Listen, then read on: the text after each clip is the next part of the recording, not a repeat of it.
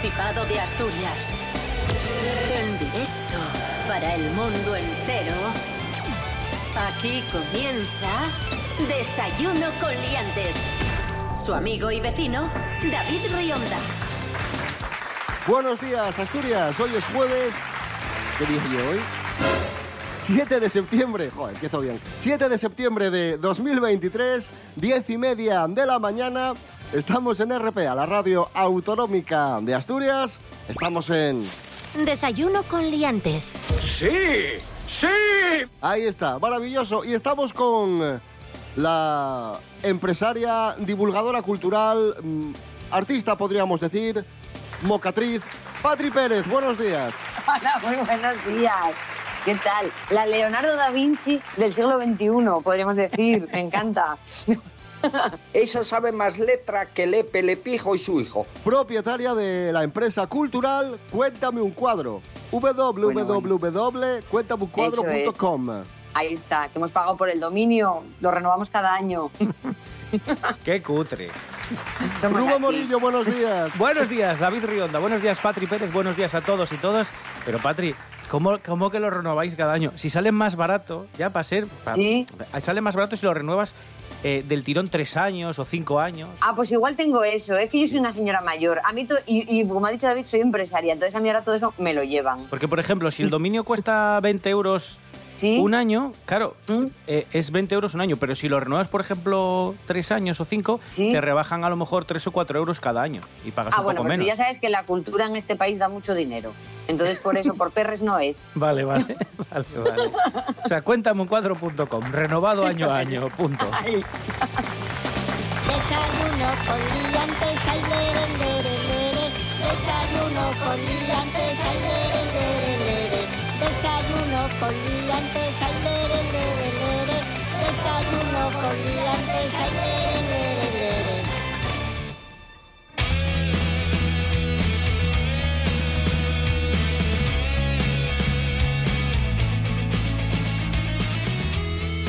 La que no tiene web, bueno, no sé si tiene web o no tiene web, creo que no. Es eh, la momia de Doña Urraca. Vamos Ay, a hablar de la momia de Doña Urraca. Eh, resulta que acabamos de saber que era obesa y alta para su época. Os cuento. La apertura del sarcófago de Doña Urraca para su restauración ha confirmado que esta reina de Asturias era obesa y medía 1,62, que diréis, bueno, pero para su época pues sí que era, que era alta. Así lo constata su momia conservada en la Catedral de Palencia. Doña Urraca, nacida en ayer en 1113, era hija de Alfonso VII de León, que le concedió el gobierno de Asturias con el título de reina. Y ya os digo, era obesa y medía 1,62. Claro, para el año 1100 y pico, pues era Era, bastante era, alta. era Pau Gasol, Urraca. O sea, Urraca, vamos, para el siglo XII medir es- eso, te, te reventaba Urraca, como te pusieras un poco tonto. Es una diosa. Oye, hay un libro, déjame que, que recomiende, un libro súper interesante, que además es obra también de, de dos asturianas, de Alicia Álvarez y de, Martía- de María Ortiz, que, que es la ilustradora, que se llama Asturianas, y, y te cuenta pues muy brevemente con las ilustraciones de María súper chulas, eh, la historia de, mujeres, de referentes eh, femeninos de la historia de Asturias. Y sale, eh, entre otras mujeres, Urraca la Asturiana, la, prota de la que estamos hablando ahora en, esta noticia. Y que tiene una historia súper interesante. Que su madre fue Gontrodó Petri, que también fue una mujer muy interesante y muy poderosa del medievo asturiano, y que pasó a la historia como pues pasó a la historia como la amante de, que esto es una cosa que hoy en día ya hemos superado totalmente. O sea, hoy en día ya a las mujeres no se nos conoce por nuestra relación con los hombres. A ver si avanzamos un poquito. He dicho, caso cerrado. You ready, Mace? Party people in the place to be. It's about that time for us to. Yeah. Yeah. What you Bueno, amigos, amigas, eh, lo adelantamos el otro día y de hecho estuvo con nosotros en el programa. Ya tenemos ganadores, ya tenemos premiados del concurso de podcast de, de esta casa, de RPA, la radio del Principado de Asturias.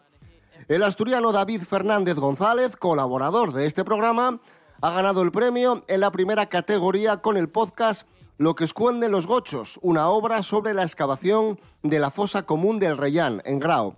El Accessit ha sido para el programa de la radio a la ficción sonora del periodista Gorka Zumeta. En la categoría de ficción, el primer premio ha correspondido a Expediente Astur Zombie de Nacho Reguera y Dave Taylor, una recreación, atención, de una Asturias superviviente a una invasión zombie. Invasión Uy. zombie en, en Asturias. Bueno, cualquier día. Bueno, sí, sí, no, no, no queda mucho. El Accessit se lo ha llevado Terrorería, historias de terror, en el Instituto de la Hería de Oviedo. Los cuatro se van a emitir próximamente en RPA, la radio autonómica. A este concurso de podcast se presentaron 27 candidaturas. Así que nada, enhorabuena a los premiados, enhorabuena por sus trabajos y enhorabuena sobre todo por, por su calidad y qué qué bien que en Asturias haya tanto talento y se hagan tantas Eso cosas. es. Aquí hay, hay nivel. La verdad que están todos muy bien, todos los podcasts, pero a Pedro Piqueras, a nuestro colaborador Pedro Piqueras de Informativos Telecinco, le ha gustado especialmente el de la invasión zombie. es eh, su favorito y de hecho ha querido opinar sobre este podcast. Por fin, ya era hora de que se crease un podcast con un interés extraordinario por parte de toda la sociedad. Atrás quedan esos podcasts aburridos de noticias, de historias o de conversaciones graciosas.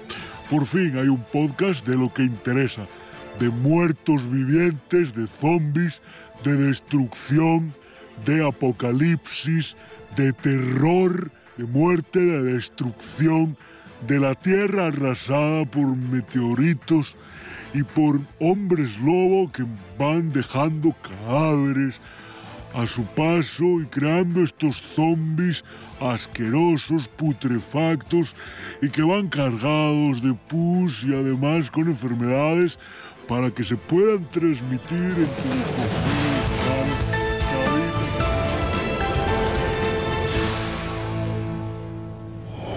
Y hablando de, de zombies, hay casos, os han dado casos, no sé si llamarlo zombies, pero sí de muertos vivientes en la vida real. Ojo a esto que, que da bastante miedín. Rubén Morillo, Ay. muertos vivientes en la vida real. A ver, siempre hablamos de los zombies, estos muertos vivientes, como los entendemos, sobre todo por las películas muchas veces.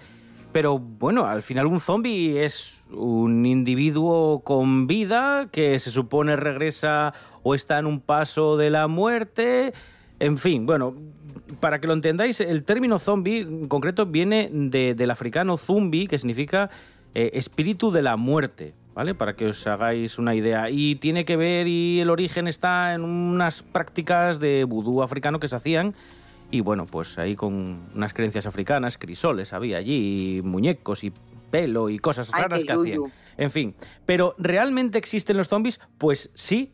eh, no como los conocemos Vamos. popularmente, pero, pero sí, que, sí que existen, sobre todo en zonas como el Caribe, Haití, ¿sabes? Y todo este tipo de sitios No, y que, y que tú abres mi habitación el domingo a las 8 de la mañana y ya lo tienes.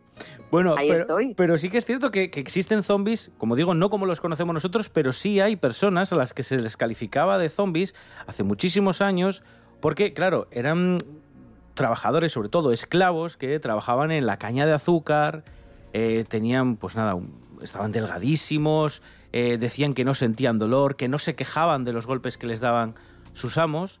Y claro, decían que eran, pues eso, zombies, ¿no? Que eran espíritus de... Personas sin, voluntad, ¿no? Efectivamente, personas muy controlables que parece que, que hubiesen venido de la muerte porque ni se quejaban, ni tenían sentimientos, ni tenían ningún tipo de... Esto da como para mucha reflexión. ¿eh? Eh, eh, sí, sí, sí, sí. Porque al final estamos hablando de que cuando las personas nos vamos deshumanizando, pues al final es verdad que hay como una delgada línea entre lo que es un zombie y una persona deshumanizada. Y precisamente se cree que por esa asociación ¿no? de estos seres que no tenían ningún tipo de voluntad, viene después lo que la literatura pues, lo ha ido virando un poco a, a historias de vampiros, de licántropos que te chupaban sangre, que te dejaban de forma inerte o que te dejaban con la misma voluntad con la que, pues como digo, ocurría, ¿no? De, de estos esclavos que, que estaban por la zona de Haití, Caribe, etc. Hay una peli muy chula sobre la vida de, de Mary Shelley, de la autora de Frankenstein, Mm. donde se cuenta, entre otras cosas, pues ese momento en el que se reúnen todos en la en el palacio de, de Lord Byron, ¿no? Y empiezan a redactar esas historias de miedo. Y hablan pues un poco de lo que comentas tú, ¿no? Como detrás de la historia de Frankenstein hay una historia real o una inspiración, ¿no? En base a una historia real. Y detrás de la historia de, de la, la primera historia de un vampiro, ¿no? Del, del doctor Polidori, también hay, hay referentes a, a personajes que de alguna forma te chupaban la sangre. Y hasta ahí puedo leer. Que se vea la gente en la peli de Mary Shelley, que está muy chula. ¿Cómo te ha quedado el cuerpo?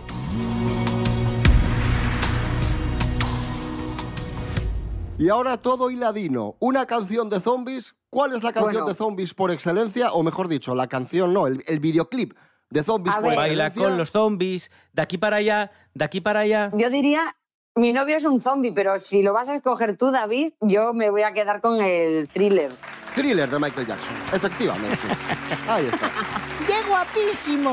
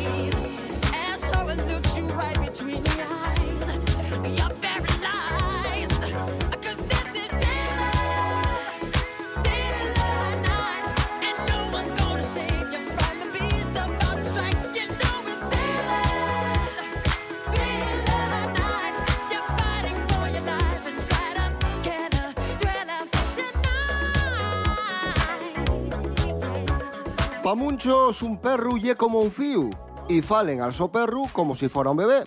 Y mira por dónde da resultancia. No lo decimos nos, constátalo la ciencia. Hanna Suárez Morán, buenos días.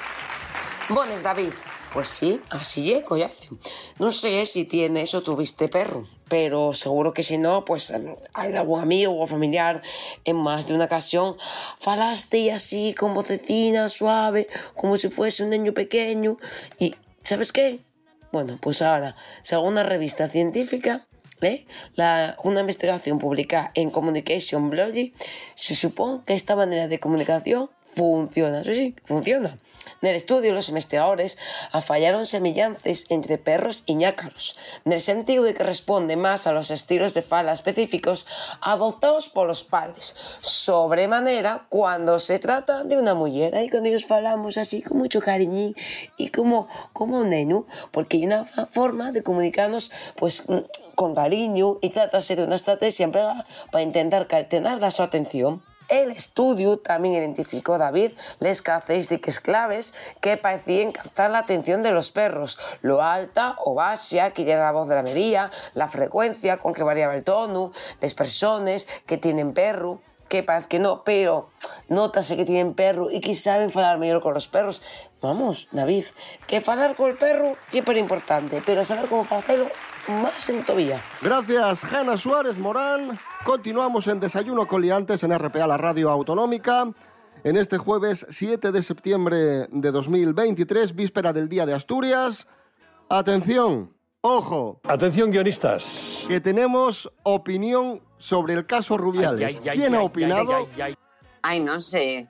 Woody Allen. No, no, no. Woody no, Allen, no, Woody me voy. Allen, No. que presenta su película Golpe de Suerte en el Festival de Venecia, se Sí. ha pronunciado sobre el escándalo Rubiales. Bueno, se ha pronunciado porque le han preguntado. Bueno, ha dicho básicamente lo siguiente.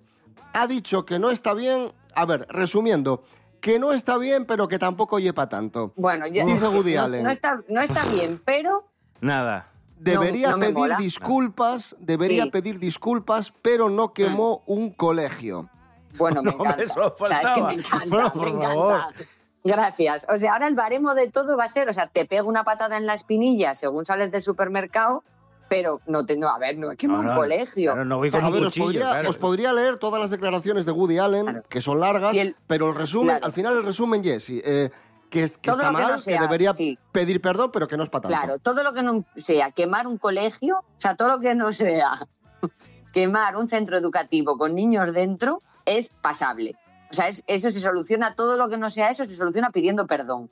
Mira, Buddy, te voy a decir una Mira, cosa. Buddy, Buddy, por Dios. Haz Eh, películas, Buddy. no, claro. eh, eh, pero el problema no está en si quemó el colegio o no. El, el problema está en si hubo intención de quemar el colegio o no. Porque aquí de lo que estamos hablando es de que un señor lo ha hecho sin consentimiento. Buddy. Yo lo, Buddy, que hay un delito, Buddy. Claro. yo lo único que digo, lo único que digo es que evidentemente ha sido impresentable lo que ha hecho Rubiales, pero también es verdad que le tenían ganas, ¿eh? Quiero decir que también Sí, pero eso es otra cosa, pero eso no tiene nada por él. claro, pero son dos cajones independientes. O sea, Eso una es. cosa es que este señor le tuvieran ganas por X razones y otra cosa es que este señor ha cometido un delito. Porque hay una ley, que es la ley del solo sí es sí, que dice que sin consentimiento eso no se puede hacer.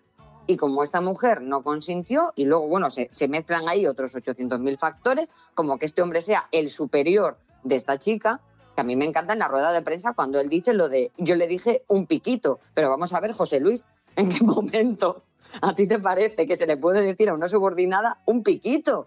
Pero vamos a ver, o sea, que la gente se ponga en, en situación, que tú vas a trabajar a la oficina y tu jefe te dice un piquito, pero ¿cómo que un piquito? No, hombre, sí, También es te que es un digo, también te digo una cosa. Oye, qué mala leche el que le preguntó a Woody Allen porque quizás sea la persona Bueno, menos indicada claro. para opinar de esto. Pero te callas, Buddy, te callas la buscando boca, buscando el morbo. Te callas la boquita, Buddy. Si no sabes torear, ¿para qué te metes manolete? Entonces tú céntrate en hacer las películas, que las hacen muy bonitas. Entonces que se ponga a hacer películas, que se centre en eso este señor y que deje de opinar sobre estos temas, porque cada vez que abre la boca sube el pescado. He dicho. Esto es Desayuno Coliantes en RPA, la radio autonómica de Asturias. Hoy es jueves 7 de septiembre de 2023.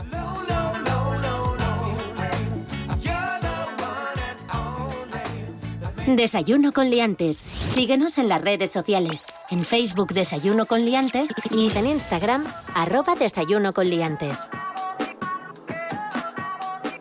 Cuando hablamos por WhatsApp, muchos y muchas, bueno, casi todo el mundo usa caritas, ¿no? Los emojis. Ay, sí. Carita alegre, carita triste, la Es que son necesarios.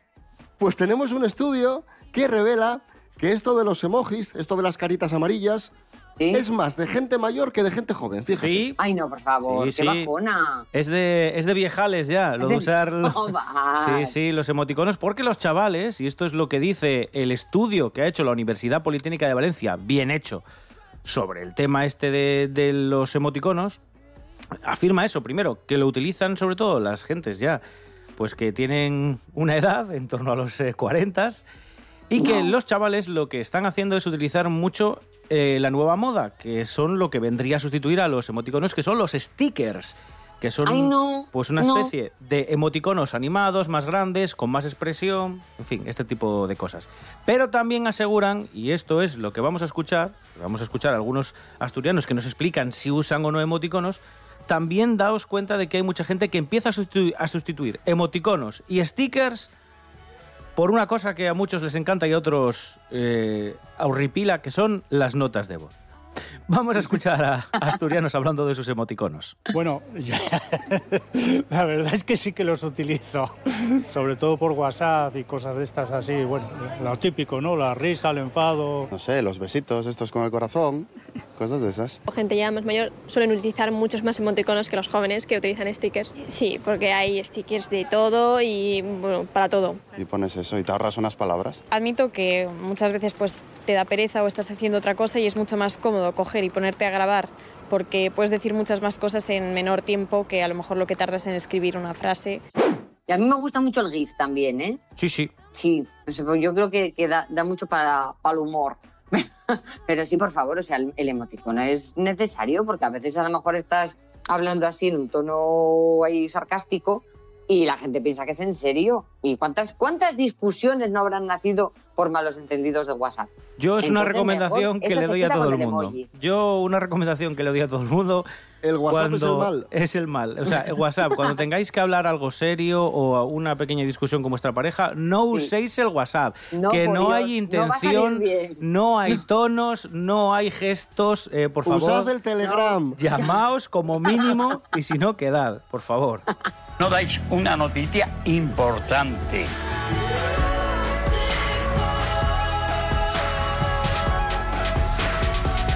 Está muy de moda el cantante Luis Miguel porque en estos momentos se encuentra de gira por Latinoamérica y cada día es Los seis, noticia. los seis. Los- No estás solo. Y hay un misterio que le va a rodear siempre, que es el misterio de la desaparición de su madre.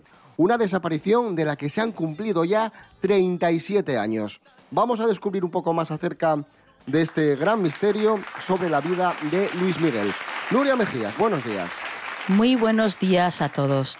Marcela Basteri, madre del el cantante Luis Miguel, desapareció de forma misteriosa. Hoy su nombre es sinónimo de uno de los enigmas más persistentes y fascinantes en la historia reciente de México, y las incógnitas sobre su desaparición aún perduran. Hay diversas teorías en cuanto a lo que le pasó a Marcela. Algunos sostienen que Marcela fue víctima de un homicidio a manos de su marido. Otros especulan que decidió cambiar su identidad y regresar a Italia. Incluso hay rumores que la situaban vagando por las calles de Buenos Aires bajo el nombre de Honorina Montes, una mujer internada en el Hospital Neuropsiquiátrico Braulio Aurelio Moyano. Sin embargo, las pruebas de ADN confirmaron que esta mujer no era la madre del célebre artista. Ante la ausencia de respuestas concretas, pues surge la inevitable pregunta, claro, ¿qué ocurrió realmente con Marcela Basteri? ¿Está viva actualmente? Todo pues ha salido de nuevo a la luz porque Luis Miguel ha publicado una foto el pasado 10 de mayo en su cuenta oficial de Instagram, en la que aparece junto a ella. Y claro, todo el caso ha salido de nuevo a la luz. Pero la verdad es que después de estos 37 años que han pasado, no hay ninguna novedad al respecto. Así que esta desaparición todavía sigue siendo un misterio. Que tengáis un buen día. Gracias Nuria Mejías y escuchamos precisamente al Sol de México, a Luis Miguel La Viquina.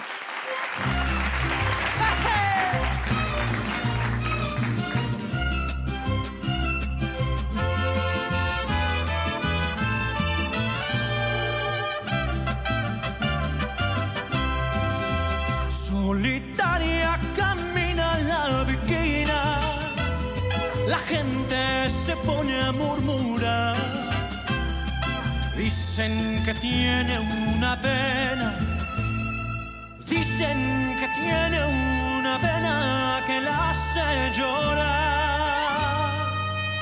Altanera preciosa y orgullosa, no permiten la quieran consolar. Pasa luciendo su real majestad, pasa, camina, los mira sin verlos jamás.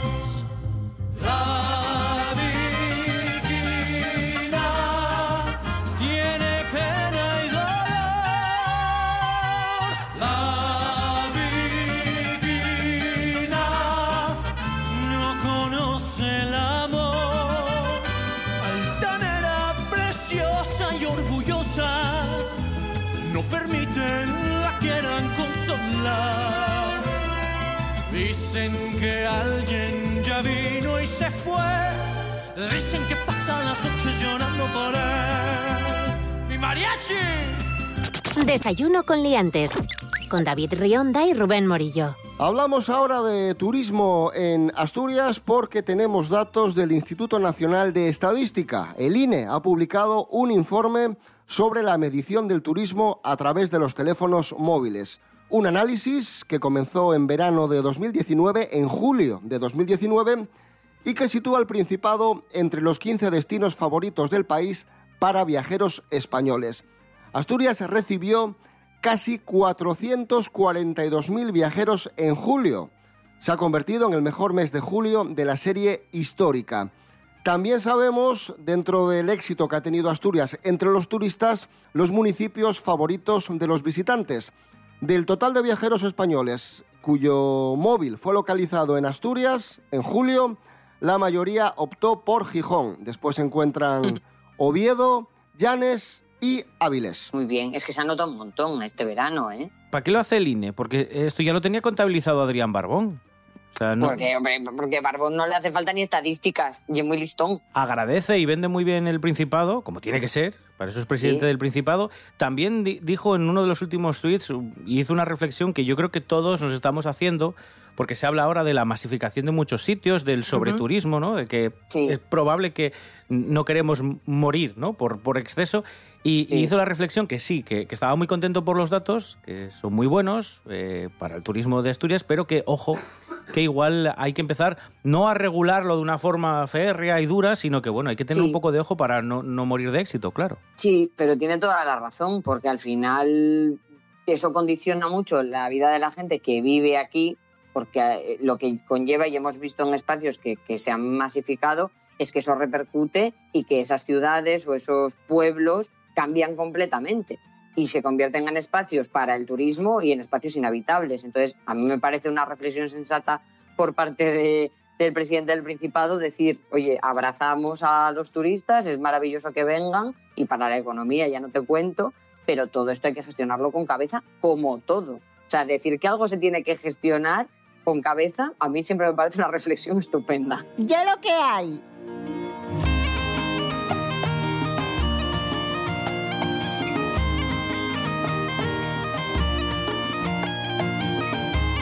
Hoy es 7 de septiembre, mañana es 8 de septiembre, día de Asturias. ¡Ay, qué bien! Y, sí, sí, sí, y, y vamos a tener celebraciones importantes con motivo del Día de Asturias, muchas actividades, conciertos, eventos que nos acerca el profesor Serapio Cano Bayer. Buenos días. Hola, buenos Hombre. días. ¿Qué tal? ¿Cómo están? ¿Cuánto tiempo, don Serapio? Pues sí, la verdad, sí, bastante tiempo, sí. Bueno, este año el Día de Asturias se celebra, no sé si lo saben, en La Viana. Vamos a tener el grueso de los conciertos, que es por lo que mucha gente celebra que se hagan este tipo de festividades, ¿no? Y una va a ser, y los conciertos serán el sábado y el domingo, van a ser en el mismo sitio ambos, el, para que se hagan una idea, el viernes van a empezar a las 8 en la plaza del ayuntamiento con amistades peligrosas. Uy, ahí, están sonando, ahí están sonando. Uy, uy, uy. Hombre, bueno, por favor. y cuando termine Amistades Peligrosas a las 10 en el mismo escenario va a tocar Dishebra. Eh, para Muy ya bien. dar energía y contraste, eso es. Y luego el sábado en el mismo sitio y con los mismos horarios, a las 8 va a estar Tejedor y luego va a cerrar Evia. Así que el sábado va a ser el día tradicional 100%. ¿eh? Y el viernes un poco, pues, para la gente que quiere el pop, un poco así más generalista. Muy y luego bien. ya también podríamos ir al ska asturiano por excelencia de Dishebra. Muy y hay bien. muchas más cosas, las pueden ver. Además de la programación que se ha buzoneado, lo pueden consultar en la página del Principado Asturias.es. Maravilloso. Muchísimas gracias, profesor Cano Bueno, Bayer. feliz día de Asturias mañana a todos.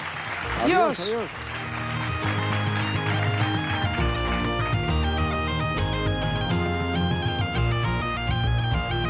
Y adiós, o mejor dicho, hasta mañana. Regresamos mañana a las diez y media de la mañana aquí a Desayuno Coliantes en RPA, la radio autonómica de Asturias. Ahora boletín informativo, luego la radio es mía.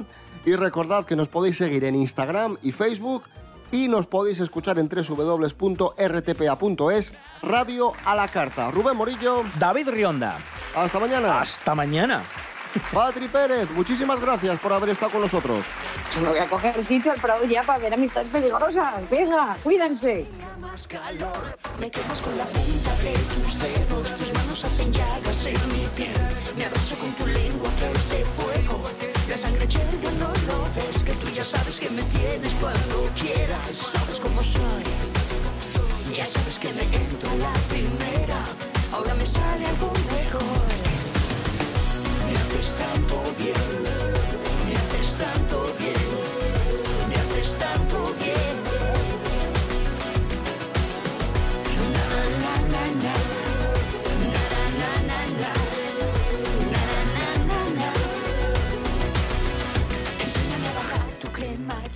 ya sabes dónde voy. Ya sabes que he pasado la frontera, arrancando algún